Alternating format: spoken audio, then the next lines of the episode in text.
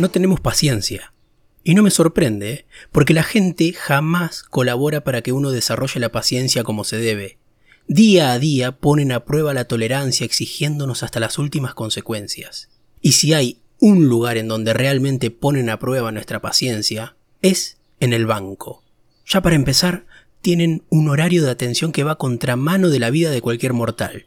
Sí, no sé cómo será en donde estés escuchando, pero acá el horario que manejan es de lunes a viernes de 10 a 15 horas. Pésimo horario. Está en medio de cualquier jornada laboral, lo que significa que para cualquier cosita que tengas que hacer necesitas pedir permiso en el trabajo para salir con todo lo que eso implica, porque por más que el día venga mal y que ya no sepan qué hacer para pasar el tiempo, que van seis horas de que no entra nadie al lugar y están hartos de mirarse las caras entre compañeros, si pedís permiso para salir, ya te hacen sentir que estás abandonando a un grupo de montañistas en plena escalada del Everest y que vos eras el que llevaba el oxígeno. Uh, justo ahora tenés que salir como si estuvieras en medio de una angioplastía y fueras el único cirujano del mundo, y hace cinco horas que venís pasando niveles del Candy Crush, pero al fin salís.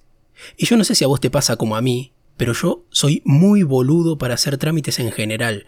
Nunca sé a dónde hay que preguntar las cosas, me pierdo, me enredo enseguida con formularios, nunca sé qué es lo que tengo que poner. Soy de la clase de personas a las que en el súper la cajera les pregunta consumidor final y yo no sé qué responder. Le digo, dudando. Sí, no sé, decime vos. No tengo idea. Soy muy inútil en estas cosas.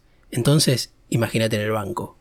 Ya para empezar, hay que hacer cola para entrar. O sea, no es una cola para la atención particular, es solo para entrar y sacar turno para que te atiendan.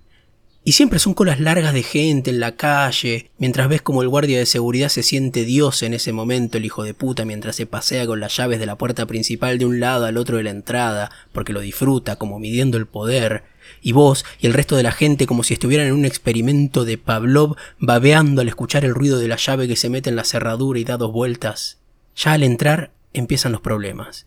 Porque ya casi que no existe la mesa de entrada, ¿no? Viste esa mesa con una persona que te atiende apáticamente y te explicaba dónde tenías que dirigirte.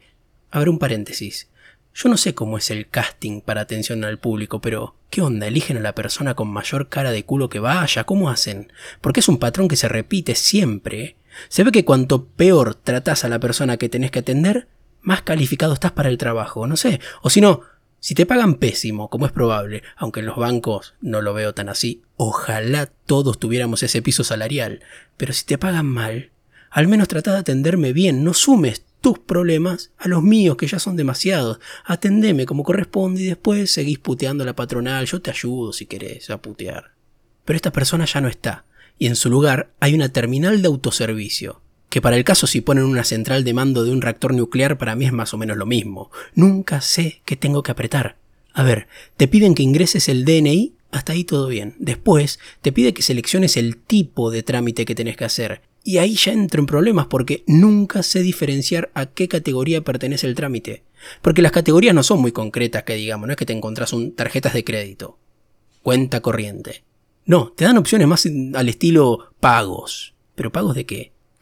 Si tengo que pagar una hipoteca, tengo que ir ahí, tengo que pagar la tarjeta de crédito, tengo que ir ahí. Trámites varios. Y siempre resulta que el trámite que vos tenés que hacer no está entre los varios trámites que abarca ese varios. Entonces no sabés qué apretar. Y vas como tocando de oído, es como una lotería. Una de esas le pegas y si no tenés que volver a sacar el turno según la categoría que corresponda, lo que significa hacer otra fila, esperar más tiempo para terminar. ¿Dónde? En el mismo box con la misma persona que te atendió recién, haciendo lo que hace una hora supuestamente no te podía hacer por no sacar el turno que correspondía. Es joda. Porque es así. La máquina te tira un turno que consiste en una letra y un número. La letra significa el tipo de trámite y el número es el turno. Pero el banco tiene una determinada cantidad de boxes que atienden a todos. Entonces, esto quiere decir que todos resuelven todas las inquietudes. ¿Cómo no te vas a exasperar así? Y ni hablar cuando se da el caso de que sos el único que tiene turno para ese trámite y ves como desfila gente delante tuyo siendo atendidos por el mismo box y el de al lado está vacío, pero el forro nunca aprieta el botón para darte paso. A esas personas que saben que las estás esperando y no te atienden porque no quieren, tipo los médicos, las odio. Mucho, son crueles, y vos ahí sentado esperando, mirando cómo se sirve la cuarta taza de café y va a charlar con el del box de enfrente, vuelve y agarra el teléfono para responder unos mensajes, se saca una selfie, tuitea algo relacionado a la vida laboral, sube tres historias en Instagram antes de servirse otro café, y cuando por fin termina con toda esa rutina del mal y se acerca el momento de atenderte, claro está, paran para almorzar. Pero bueno, ¿a quién le importa, no?